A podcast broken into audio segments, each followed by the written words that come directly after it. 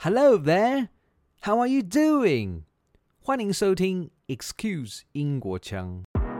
Mind the gap between the train and the platform. The next station is Excuse Yinghua Jiang. Change here for more unique and diverse interviews. not necessarily for for others, but even for myself. You know, I think most of these projects started because my own necessity of, I don't know, bringing something that belongs to me. So in this Mm. case, it was coming from uh, an Italian background, and I grew up in Rome, where Yeah. everybody talks to each other, where you know the, the sense of the community is very, very strong. So Mm. for me, it was actually quite normal to just literally go down and start talking to the neighbors. Born in Rome, Christian Sinibaldi is a London based photographer. Through the years, he has used photography as a tool to explore human beings and their relationships. Most notably, he has been a regular freelance for The Guardian since 2005. Other than that, National Geographic, The Independent Magazine, The Financial Times, The New York Times, the BBC, and so forth are some media where you can see Christian's works. With NGOs from Amnesty International to Age UK, with commercial clients, one finds his works for Selfridges, NHS, the Metropolitan Police, etc. Today, I'm genuinely excited to be joined by Christian to hear his thoughts behind the camera. Hello, Christian Sinibaldi. How are you? I'm very, very well. Thank you so much. Hello, everybody. Hello, hello. So, how's the weather now in London? Well, how you can expect on a winter day. So it's very gray, overcast, with a little bit of gentle drizzle. So proper London weather. it could be romantic for some, but if you live here, it's not the best. I can see that. Well, just for your information, in Taipei, it's also cloudy, uh, gray, but uh, luckily it doesn't rain much, uh, just drizzling a little bit. Let's begin. Today, we'll be talking about your works for a lot of uh, companies, individuals, and even for charities, uh, a lot, a lot of organizations, really. And you're in London. London never ceases to surprise. It's a global city. It's where different cultures meet. And it's particularly true in Hackney, East London. Uh, I've got to confess, Christian, as a former resident in East London, this series really struck a chord with me. Can you share first with the listeners your project, I'm Hackney? I'm very, very surprised that you came across my project. So thank you so much. And uh, and I'm very glad because obviously you live there. So you can totally get what I was trying to to narrate. uh, I, I think the project started in um, 2012. So it's a bit of a, a old project of mine, but right. Definitely one that is closer to my heart. And I think the idea it came about when the Olympics was arriving to the UK. Oh, and, yeah. uh, and basically, I was thinking, okay, everybody thinks about London 2012. Everybody thinks about London hosting the Olympics. But the reality is that the Olympics were hosted in uh, three different boroughs, so three different areas of London, in East London, one of which was Hackney. And this Mm. is basically where I lived for the last 20 years. wow. I just arrived to London by chance, just because a friend of a friend uh, had uh, like a spare room in Hackney. And so literally one day I, I arrived with my luggage. I had I never heard of Hackney. And Oh. uh, and I basically, yeah, this is where I I've been calling home ever since. I was never be able to leave Hackney. Mhm. Then the vibrance, the the there's a very special energy in the Yeah. air in Hackney. It's very, very true. Like East London is the place where things really happen. I think it's the contemporary of uh, is London as probably contemporary as we know. The Mm. difference from um, West London to East London. Yeah. I think West London is very much uh, is more maybe established. is a is a kind of is a richer place where East London has always been the place uh, historically where the factory were, where the working class is, where the Cockney accent uh, develop. yeah. and with that, I think so many characters obviously come with. Mm. So basically, for me, it was quite interesting to to try to mm, make the people whatever. Oh, I don't know who would able to see the project. Initially, started as a project for myself, really, mm. as most of the project around my area. So I just went out and I would say, okay, let, let me try to talk to people and see see if they have like a good story or a joke for me. So initially, I was I was stopping people. I was asking only three questions. I was asking where where were they were living in Hackney, so the sub area of Hackney, how mm. long they lived here, and also if they had a joke for me. I mm. think the joke it wasn't very successful. Not many people had a joke ready to tell me, but but nevertheless, you know, I managed to capture I think over 80 people in um, in uh, all different sub area of, of Hackney to try to create a bit of an interactive map in my head of who lives in Hackney. Because even within Hackney, Hackney is a very large borough. Yeah, it's spent from near the city, so area like Shoreditch or uh, London Field, which become very, very, very popular in the last 15 to 20 years. Yeah probably the kind of more expensive than living in Chelsea these days, mm. up to other area which is slightly more closer to the um, to the periphery of uh, sorry not the periphery kind of the outskirts of the town so mm. like area like Homerton or Hackney Down is changing but anyway so even within Hackney there's a lot of kind of subcultures and uh, substrification so I was kind of I was very interested to photograph the different people that actually populated Hackney. You did wander around the whole area really to look for anything that inspired you, right? Totally, yeah. I was guided uh, sometimes by the individuals that I was coming across. So hmm. literally, mm. I was cycling around or walking around as I normally do, and I, as soon as I was seeing somebody or or a situation that, that I found visually interesting, I would stop and talk to them.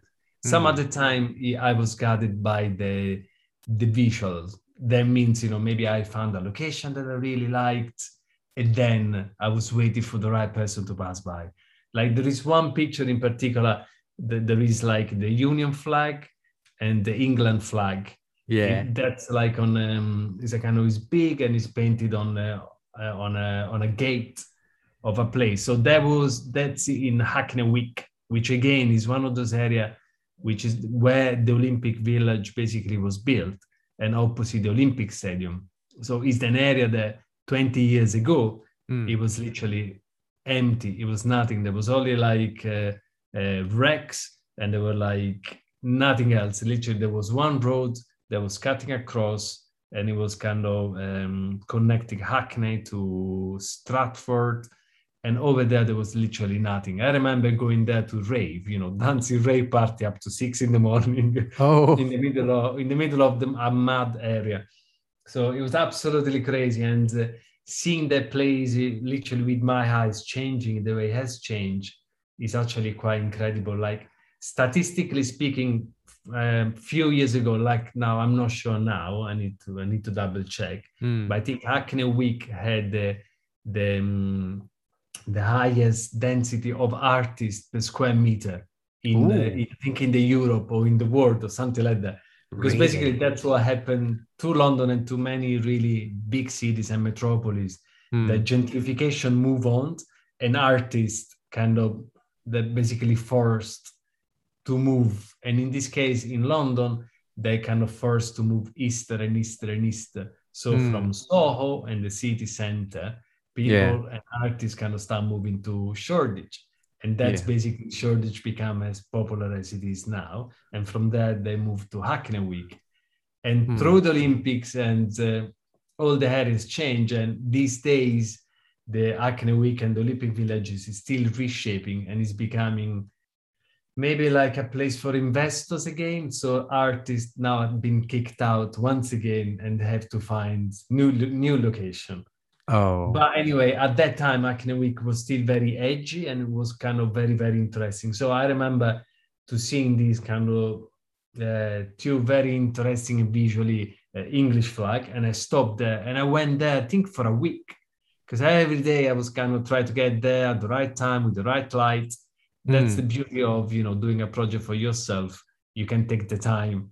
So I was there. I was making sure that it was the right light, the right place, the right kind of day, not too miserable, and blah blah blah. Mm. And um, and I was stopping there, and I was just waiting for the right person. And I remember at some point, the the person that I photographed in front of the Union Jack, uh, she was kind of cycling past, and I kind of and I saw her, and literally I was kind of running behind her, and I stopped her, and I was kind of sorry, sorry, sorry, like you know, this is me. I'm I'm doing a project about hacking. Da, da, da, da.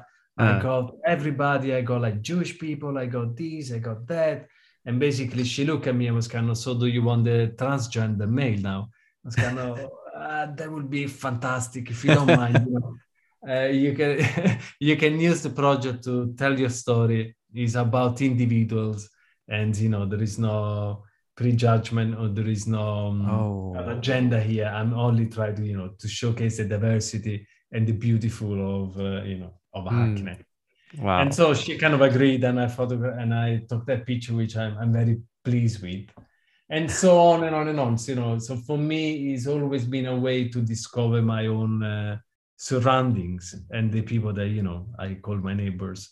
Yeah. And what was the success rate? As a photographer, the, um, one of the the biggest challenge is to be charming, especially if you do what I do, which is portraiture most of the time. Yeah. I think you know the the technical part of it, it comes second, or whatever is as, is as important as, but the the human aspect and the ability of connecting to the others is is probably as equal or as as important as. yeah. So I guess normally when I ask people to be photographed, the majority of people agree with that. Oh. Like I don't know why. You're charming. well, maybe I'm charming. Maybe maybe I don't know. Maybe maybe I approach them in the right way. Maybe I'm extremely smiling, or maybe I pay them a lot of money. No, I never pay them. I think your experience can get you doing what you are good at very um, smoothly. Yeah, that's true. I think I found it very, very difficult maybe to to photograph um, around the Jewish area because one of the the area within Hackney still is called Stamford Hill, and Mm. that's one of the area where the Hasidic uh, Jewish, so the kind of Orthodox community is Oh. based, and it's incredible. I, I love photographing there. I love walking around there, and um, but that community is probably the closest to to photography or whatever to to kind of other people walking in and photograph them so i think i spent probably most of my time walking around there i managed to photograph maybe i think four different uh, individuals or groups or family or whatever Hmm. but i probably had to ask to i don't know at least 50 people if not more I see. So it was Yeah. Well, I think it, it's the nature of what you do, and that's the exciting part of it, isn't it? Yeah, totally. Yeah. But there's also another picture of mine, which um, it was one of the winning of uh, Portrait of Britain and also won like uh, an American award, and uh, which I shot in the Jewish area. It's not part of I'm Hackney, Uh-huh. but it's the picture of a rabbi on a swing Hmm. and uh, which is I is one of my favorite picture. And uh, but in that case, I was doing a project in collaboration with the Hackney Museum, which is Oh. also the place that hosted uh, I'm Hackney as an exhibition. Hmm. And and then they basically commissioned me to do some other pictures about uh, a road which is called Cazenove Road, which Yeah. again is around around the corner from me, and is basically is one of the first um, mm, uh, street in East London where he had like a lot of diversity. So he had a mosque next to a synagogue. He had the first queer bar, and he had like second-hand shops. So basically, they took that that road and they based like a 12 months uh, project, artistic project, community-based project. Uh, they had like uh, um, a workshop was all based about food. So every week, like people from different background, they would come and cook the food and share with the community oh. a way of introducing you know that culture to each other so they basically asked me to photograph uh, to spend some days around their roads and take some some pictures Mm. And some of the um, the personality that I photographed, they were like the spiritual leaders.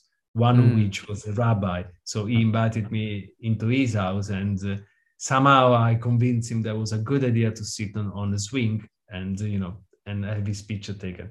Oh, you came together.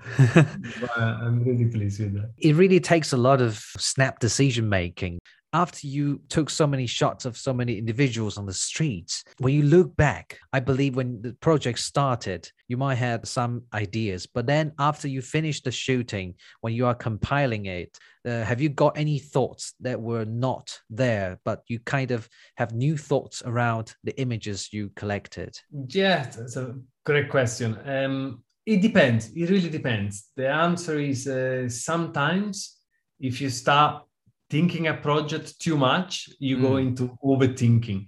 Oh. And it's at least with my practice and the way I approach my photography, I think you're absolutely right. Like uh, there's a lot of uh, serendipity, there's a lot of uh, uh unplanned circumstances, and the story sometimes unfolds, you know, before your eyes. Yeah. So maybe if you want, I can talk about the project that I've done about my own road because that could be like a bit of an example of uh, on these. Um, it's up to you, or otherwise I can talk about it, something else. Mm-hmm. Um, but yeah, basically, I I feel that sometimes um, a little bit of pre-planning is quite important. Yeah. But otherwise, you need uh, the pictures uh, often, and the circumstances lead your way. And mm. so I think half and half. You know, some research is uh, is important. Um, if you want to tell a good story, you know, with some fact and, yeah. and uh, an idea behind, but to fully develop an idea the way it works for me at least, it's through the pictures and through mm. the image. And then you know, by talk again, talking to people, talking to people is essential because somebody can tell you, yeah, like another picture from the same. Uh, sorry if I go back to the kind of Cazenove project, but because the, another picture which was quite success, successful from that series is like is another one is a little Jewish boy which is running away from uh, from a kind of a, a, fire. I mean, he's not running away from a fire. It's, it's a ceremonial. Mm. And oh. uh, he looks like he's running away from a fire, but he's not. he was like walking, walking against the crowd and uh, it just I just happened to be there in the moment to, get, to take that picture. But I only end up and made it through the gate because basically, as I was taking some pictures on the road, I started talking to people, and they basically in invited me to this ceremony, which is not very open to the public and it's not very open to other people normally. So mm. it's only because I was there, I was doing something, I was talking to some member of the community, and I was trying to explain my idea mm. about the road that that invited me to actually witness and you know experience on my own skin something else. And that somehow became one of the strongest picture. That's how spontaneity guides you to reach somewhere you never imagined. And um, it seems you not only were an observer but also participated in this event and um, part of the story really as we've just you know spoken of your um, i'm hackney project which happened years before uh, the past two years we've seen you know repeated lockdowns. Uh, you had begun your own project again and this time it is called evering road people in which you documented your neighbors whom you might have never interacted with. You got to know a bit more about them from a safe distance, of course. That must have been a rewarding process, isn't it? Yes, it was. It was. So basically, when the first lockdown started, obviously, you know, we all experienced something quite unique. We were all kind of truly kind of locked in our own flat. I yeah. live in a flat. I don't have a house. I don't have a garden. You know, oh. I'm quite lucky. I, it's, a, it's a beautiful flat, but yeah, mm. I was kind of locked within four walls and uh, normally I travel a lot. I enjoy being outside, interacting with people, as we just said. Yeah. And uh, I and I think you know I was there thinking as a photographer, as a, a documentary photographer, I felt somehow obliged to do something because I I think we all probably we still are, but we all kind of lived and living an historical moment that hopefully it will never come back in our mm. lifetime. Yeah. So I think I was kind of obliged to recognize how important was this moment that we were living and uh, what could I have done to document it. Not necessarily for, for others, but even for myself. You know, I think most of these projects started because my own necessity of I don't know, bringing something that belongs to me. So in mm. this hmm. case, it was coming coming from uh, an Italian background, and I grew up in Rome, where yeah. everybody talks to each other, where you know the, the sense of the community is very very strong. Mm. So hmm. for me, it was actually quite normal to just literally go down and start talking to the neighbors. Yeah. Something that in in UK, as you might remember, it doesn't happen as often. No. And so mm. going back to the um, to the methodology, the project the project started of just me thinking really thinking what could I do, uh, and I was going around just taking some random pictures, but I didn't have like a project which is shaped as a such. So I, I literally sat down in front of the computer and I start Googling my own road. You know, I'm not sure how many of you try to Google your own road, but in my case, quite a few interesting facts came out. So I was kind of, oh, wow, okay. So from the census, uh, there's some very interesting statistics. So uh, it had like a much higher than normal uh, uh diversity, uh, oh. age age caps, uh, multiculturalism, and blah blah blah blah blah. So mm. for me, there were kind of some very interesting key facts. Yeah. And then I discovered like more and more and more. I discovered that uh, in the um, some of them there were like some famous gangster in uh, in East London, which is called the Krays Brothers. Uh, they were the twin brothers, which kind of they done quite a few movies about. Uh, very interesting character. I mean, crazy as as absolutely lunatics and the killers yeah. but you know very interesting characters and I basically by googling i find out that uh, the um, one of the two basically eventually got arrested because oh.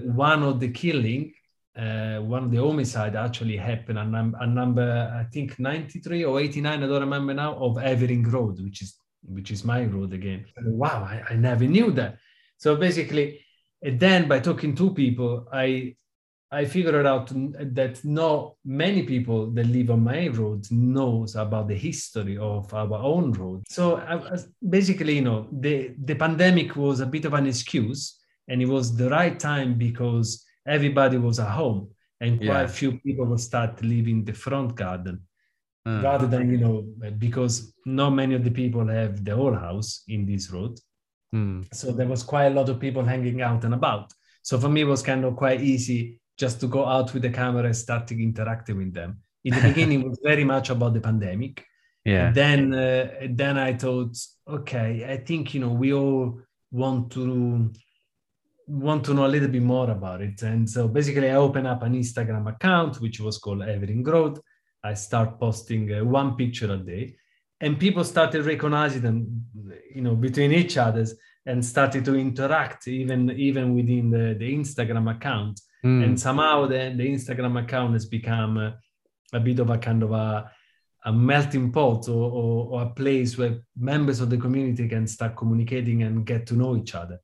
So mm. the project was actually incredibly interesting. And, uh, and then thanks to like a, Kickstarter, a Kickstarter campaign, we managed to do like uh, a little book, which was, uh, it was supported by people uh, mainly from the area, but also from uh, America, Australia, Germany, across the world. I don't oh. know who knows how they find out about the, project.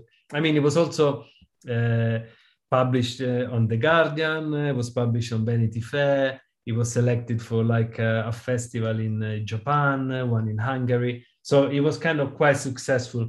But for me, it's all started by, you know, like personal sanity of I need to do something with my time Mm. I need to I need to kind of document this historical moment mm. and and the curiosity, the personal curiosity of you know getting to know a little bit more about uh, the road that I live and the history and the community. And mm. it was again quite remarkable how how much you know the people of Hackney they were very kind of happy to participate. Quantity of the you know personal stories and uh, is incredible. Like people that come from so many different walks of life, Mm. and literally in the same road, which is a quite long road, this one mile road. Wow. But basically, you have from the, the the very rich and very successful people in what they do to so many kind of other houses and people that they just moved in. And uh, this road has changed so much from the 50 and uh, all the um, the the generation that came from uh, the caribbean. So the windrush generation Mm. to the jewish they were actually here before. And then uh, and then there was a time during the 80s where the squatters came in and they basically occupied all the road and then uh, at that time uh, a lot of kind of association and charities they Mm. bought quite a lot of those houses. And uh, even today basically there's a lot of the house which they just managed by them which means that you know quite a lot of the occupants uh, they're like people from uh, certain kind of areas. So there may be social workers or people in need. Within the same road you literally have all the stratification of a society.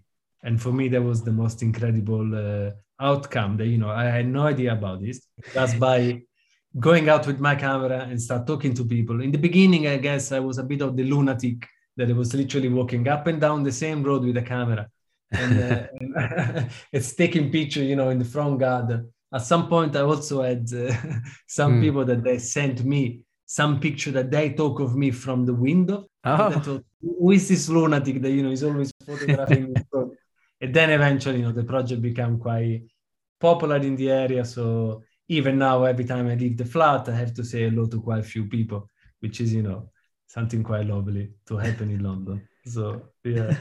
You really took this to a degree where people want to take part because they might realize hey my neighbor was was shot by you yesterday and i want to be shot by you today right? It's like it's a yeah it's an icebreaker and people start to participate and you say from all walks of life a lot of people with different backgrounds that's just marvelous yeah it- it's a some sort of a participatory like photography and it's a Yeah. bit of a kind of something which is all could also be described like socially engaged so that's my in- interest and uh, Mm. and through this project what i was quite keen it was obviously you know i was shaping and editing a little bit but i was quite keen for people to use the instagram and and after the book as basically their own page. So they could write the story that they wanted to write. So Oh. they could share what they wanted to share with the community. So Mm. some people were keen to talk about uh, i don't know the local businesses. Some other people they wanted to talk about the history. And uh, and and i was just you know let them basically some people wrote their own caption as well Oh. obviously you know i adjusted it i cut it in and uh, and shorted it if was necessary but some of the Mm. people were just writing their own uh, Yeah. uh, caption so in that respect it was kind of a participatory uh, photography yeah quite a lot of people still up to now even if i haven't really uh, the project ended like a year ago they still kind of write to me and i get people that them i they still kind of discover the project. And and and some people send me picture from the 60s they say oh my family used to live on number 225 can you, Oh. can, do you know who lives there now? Can you go and check? So I got strange requests over over the last month. well that's something you never expected but yeah you seem you you connect with this road i guess you feel quite attached to it now right oh yeah, probably more than before. Actually, for sure, more than before. You know, like as I said, I I really kind of grew up in Hackney as a photographer, as a person, because I spent here so much time, Mm. and I always found this place extremely interesting for the way it's changing and uh, all the things that you know you can expect from uh, from London. But yeah, this road specifically, I think uh, it really kind of struck me by surprise by you know just by studying in my own road and talking to the people and um, yeah like there's a singer which is you know is a is a new upcoming artist which is called Tom Grennan, which is actually quite famous in the UK, mm. and which he released an album uh, like few months ago, and uh, Sony contacted me to ask me to photograph him on my own road because basically the album is called Evering Road, and uh, and apparently he wrote all the lyrics when he was living here with the girlfriend then they broke up and he wrote all these kind of oh. songs and whatever and then he moved away but hmm. yeah it was actually quite remarkable again of the the situation and the fate and destiny how sometimes you know come your way yeah. just by doing like a little project like this well you know serendipity doesn't happen for no reason it happens when you are devoted to what you like and um, after some time it might happen right it's it, that's the beauty of life isn't it yeah Totally. I mean, photography really is a powerful little tool, you know, and mm. it's used correctly. It can really open up so many doors. And for me, what I really enjoy the most about my job is uh, experiences like people's life through my yeah. photography when I when I when I do a reportage or just talking to people. You know, like it's so different my jobs and every day. You know, I mean, I don't work every day on commission, but when I do work, you know, sometimes uh, you photograph uh, or you find yourself in a situation in which you would never ever thought about it before. Mm. So thanks to photography, I kind of I really experienced so many different things, and uh, yeah, I was able, and I'm still you know traveling around, talking to people, connecting uh, to others. Yeah, and, uh, yeah. I think the curiosity element is is um, is probably you know the base of it, but photography is the right tool to to able me to connect to others, which you know I find it very interesting. Let's just talk about something outside Hackney. Uh, you've got so many series of works, and one of your former projects really caught my eye. You've got a series of images of miscellaneous nationality and age groups watching the World Cup in 2018. And I, I realized that you were um, you were shooting all these images for the Guardian, right? And yes. It's very interesting because I see from those people's faces, they were just too keen on the telly to ignore your camera. So it was very interesting because normally you are seeing a subject uh, staring at you, you know, so you are the mm-hmm. cameraman and you take a picture of the person, but it was you to take a picture of other people getting super excited or desperate. So, what was the most unforgettable part in this commission? Yeah, uh, interesting. I love that project. Okay, so basically, the whole project came together because I pitched it to the to the magazine, oh. and the ratio behind for me was, I mean, football is a big, big things in uh, in Europe and in Italy is massive. Yeah. So that was the first time in my lifetime that Italy didn't qualify for the World Cup. So oh. basically, I wasn't able to support my team. And I thought it's too sad. You know, I need to find a way for me. Again, you know, everything starts from personal necessities. And in this case, was a way for me to enjoy the World Cup. No matter what, Italy wasn't there. Uh. So and I, basically, I, and I thought, if I go around, you know, London offers uh, I'm sure I can find people that support every single team, uh, all the nation that they play the World Cup in London. So there was a way again yeah. of enhancing the multiculturalism and diversity of the, the city where I live. Yeah, and and it was a way of um, playing a little bit with the football. So I kind of in that case, I put the camera like under the TV or on the side of the TV, and I was shooting with a remote control. So I wasn't sitting behind the camera. I was actually sitting like on the floor or sometimes on a chair if they if they had like a spare chair, and I was just basically staring at people's face.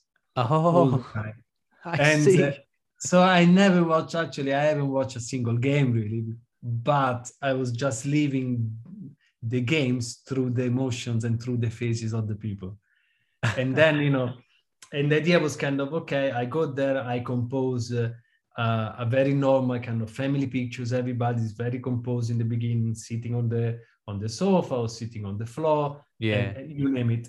And then eventually, and this was again a bit of how a project develop as you actually do the project. Because i wasn't really envisaged that everybody was bringing the the kind of often you know the kind of the food. Like when i went to the mexican they had the mexican beer then the the mexican food the the little kind of fridge with corona. And uh, nothing was planned by me and nothing is um, organized by me it was literally like I only stepped into somebody's living room and I photographed what I could see. So, and it was quite remarkable to see, you know, like how the Brazilian, they were like 20 together and then they start dancing and singing. And uh, the Mexican, they start, yeah, eating the, the nachos and all the rest. and it was totally unplanned. And so, yeah, I would say like I was starting by composing like a very normal and decent kind of family pictures Mm. And then through football and through the madness of football, everybody would kind of jumping off the frame. And when I did my first test, I only did it with some friend of mine. And I and I basically I would start shooting it. And I really loved when the the head was kind of being cut or when the frame was literally kind of all over the place. And when I pitched it to the magazine, I was showing this to them and they totally agree with it. Mm. And then hmm. this is how the project started. Did you gain some weight during those two weeks? I ate a lot of cakes. I literally had so much junk food. And at times, especially in the beginning of the World Cup, there are three games a day. So I was literally moving from one game to another one to another one. So, wow.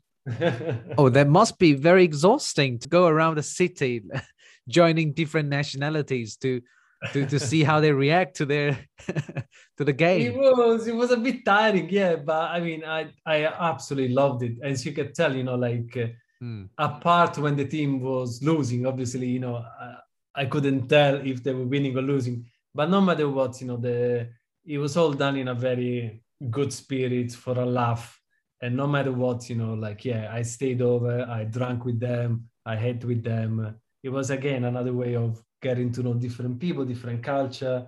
And it was quite remarkable how people are different, you know. Yeah. I could never forget the Japanese family, how organized and how well mannered they were compared to yeah, to the Mexican or, or to the other people. Yeah. Um, so the etiquette is very, very different compared to the, you know, uh, to the family, to the sorry, to the to the culture that people mm. are from and that represent. So it was quite incredible to witness what you have been doing is actually a lot of social experiments. You are observing different subjects and their their uh, ethnic groups, their behaviors, and over the years, you've kind of had a huge archive of uh, which national tends to do what. Did you think that what you are doing and what you have been doing can kind of converge into something greater and something better for your future projects? Wow, that, I mean that's a great analysis. Thank you so much. Um, I, I I don't know. You know, I study sociology, so maybe maybe that's where my passion for people uh, mm. generates. M- maybe I don't know. Potentially, I definitely definitely interested in the human being and human relationship and uh, and those kind of aspect of it. Um, I don't know. I haven't really been thinking about how these can shape the future, but for sure, every project that I do or, or I tend to do lately, it seems to be around it. So yeah, probably absolutely right. You know, maybe one day everything will make more sense, even to me, because you know, as for everything else, it's all a work in progress. So, and I don't know. Mm. Probably I'm still very much into the project to really be able to to see it as an outsider yeah i would definitely love to try somehow different culture you know because i think it's quite simple or easy for me to to live within uh, the european culture even mm. if you know growing up in italy and moving to london has been a shift in terms of experiences and culture but I, I, would love to to experience you know how life and how uh, really kind of social dynamics are like in asia for instance yeah. i always I always loved Asia. You know, every time I travel there, I find it incredible, uh, fascinating how people behave and how kind and gentle uh, people are. And I find it very simple, and uh, I find a kind of a bit of a second nature to be in Asia. So Mm. I, I would love in my head, you know, to kind of experience it a little bit more, um, even like a life situation or a working situation, because Yeah. you know I think through work you can really experience like uh, certain dynamics that you could never be able to experience just as a holiday maker. You've done some uh, work in Asia, right? In Singapore. Yeah, um, basically, I had uh, a big commission by a shipping company to to create like a photographic book, but the book it was only like an homage to the country where those where this company can operate. Right. And in this case, we're like uh, being a shipping company and dealing with uh, dry cargo. That's what they were doing. Like Singapore is a very important hub, obviously, for any shipping company Mm. and uh, Japan, that's where I spent actually nearly a month, uh, is the place where they build the ships. right. And in Japan, for instance, uh, which I absolutely adore Japan, it was um, the only, basically, I had uh, blank paper, so I could do exactly what I wanted to do, take the as long as I wanted to take. So it was probably the, the best commission of my life and Oh. uh, so I was able to go to Japan and uh, and basically just spending time and finding stories all uh, all related to the sea and to the sea captain and to the ship and to the shipyard. So in that case, I, as I was there, I was basically going around uh, from little festivals and little temples. I end up like in a tiny little island uh, in a shrine where basically Oh. once in a lifetime any Wow. sea captain uh, should go just to pay their respect. And I Uh, was lucky enough that basically in my months in Japan when I was there, uh, in on on this shrine- in this temple there was like a ceremony, uh, a ceremony that was only happening like twice a year. So Oh. I made sure that I came back to that temple, and I was the only foreigner there. And Ah. uh, I even be interviewed by the local Japanese TV by asking me, "How? oh, how- did you? yeah, it was kind of why you're here. How did you find out about this place? And again, it was just by talking to people and uh, and putting a little bit of you know time on doing research. But I absolutely adored it. You know, I absolutely loved it. Yeah. And uh, and yeah, and it was very fascinating to try to understand. Obviously, the the language barrier was great it was Mm. quite a lot. But I was For traveling in yeah, I was traveling in Japan with um, a family friend that she's Japanese, and uh, Right. so she was very, very, you know, able to open all the doors to me and uh, Yeah. introduce me and uh, and do quite a lot. And in Singapore again, it was a it was a place where they this company had some offices, so I could rely, uh, rely on some local support and local people that kind of show me around that Mm. and uh, I was able to basically be introduced to Singapore thanks to the, some local people. Right. So yeah, I absolutely loved it. You know, yeah. totally. I probably am I'm the happiest when I be able to travel, have a camera in my hand, and just you know experience life. Excuse 英国腔在圣诞节前想跟大家分享一本英国作者 J.K. Rowling 的最新著作《圣诞小猪》。这是一本适合喜欢阅读充满想象力童话故事的读者，或新手爸妈希望借由阅读增进与小孩互动的书。延续《哈利波特》系列，J.K. Rowling 又一次以著作展现他令人一翻开便无法停止阅读的魔力。感谢皇冠文化集团的赞助，Excuse 英国腔将以两本圣诞小猪回馈听众。你只要在 Apple Podcasts 底下为 Excuse 英国腔评价及留言，并截图，并加入 Excuse 英国腔的脸书社团，公开分享本则脸书活动贴文，并在下方留言时附上你在 Apple Podcast 的评价截图，即可完成步骤。活动截止于十二月十四日，仅限台湾本岛。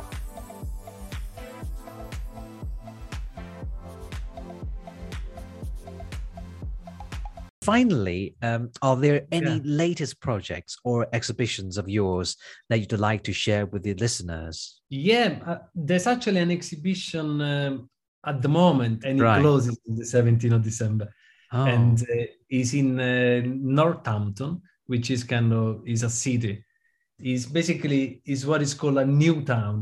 hmm, Uh, again, it's quite sociologically interesting. But like 50 years ago, they basically um, a group of investors with the support of the politician they basically created uh, some new town.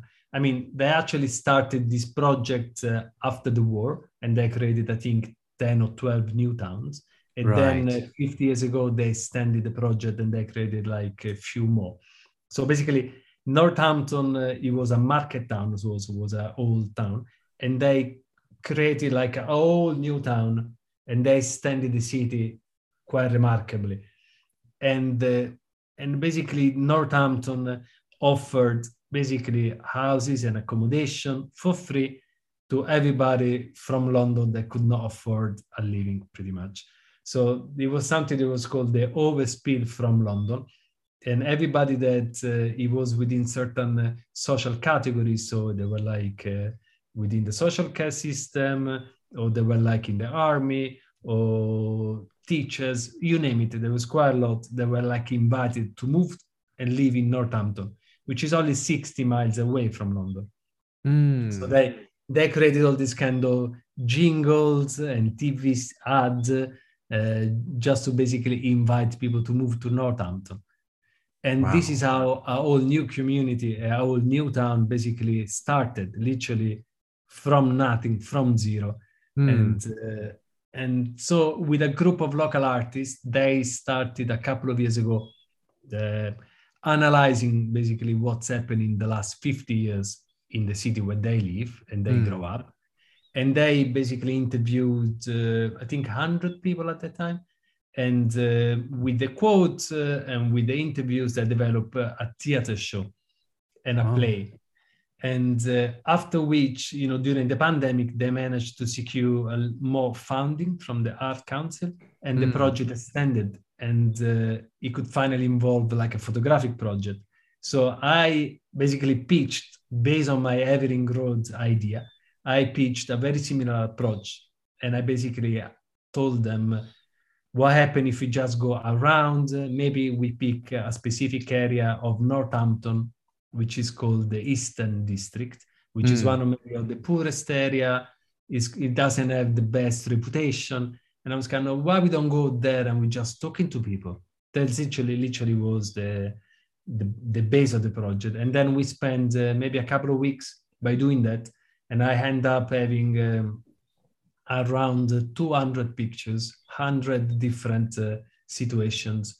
And all these pictures, basically, they are like in an exhibition at the moment uh, in the city center. We also uh, recorded um, most of the people that we photographed.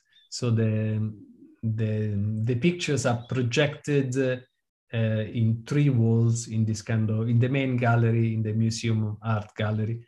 And, uh, and there's also some uh, audio played along. So wow. I think it's quite, it's quite an interesting exhibition. And one of these photos was also selected for the Taylor Wessing, so the National Portrait Gallery in London. They have oh. like probably the most prestigious portrait award ever. And one of these pictures is being selected for these uh, wow. award. Congratulations. Well. So, yeah, I'm, I'm very, very pleased about that. It's probably, you know, I tried for all my life. And so, yeah, so that picture is also part of the exhibition in the Cromwell Place at the mm. because the National Portrait Gallery is closed for refurbishment at the moment. I see. Hosting uh, an exhibition. So wow. yeah, that's why you could physically see my images at the moment. Thank you very much, Christian. It's been a fantastic journey you. by you yeah. sharing with us the extraordinary works in the past and the works ongoing, and of course, a lot of future inspirations to come best of luck. Thank you very much. You know, even if I was sat on my chair with my mind, I was kind of traveling to Asia with you guys. So thank you so much for the invitation, and it was absolutely a, a pleasure talking to you. A pleasure's mine too. Bye. Ciao. Ciao. Hi there. Thank you so much for listening to Excuse Chang, your source of unique interviews from around the world. Cross cultural understanding starts where perspectives are heard. If you're fond of my interviews, I would be grateful if you could rate and review my channel on Apple Podcasts to show your support. If you're interested in joining other listeners who enjoy this channel, you could ask to join my Facebook group, Excuse Chang, and of course, on Instagram, you can also follow me there. Until next episode, cheerio!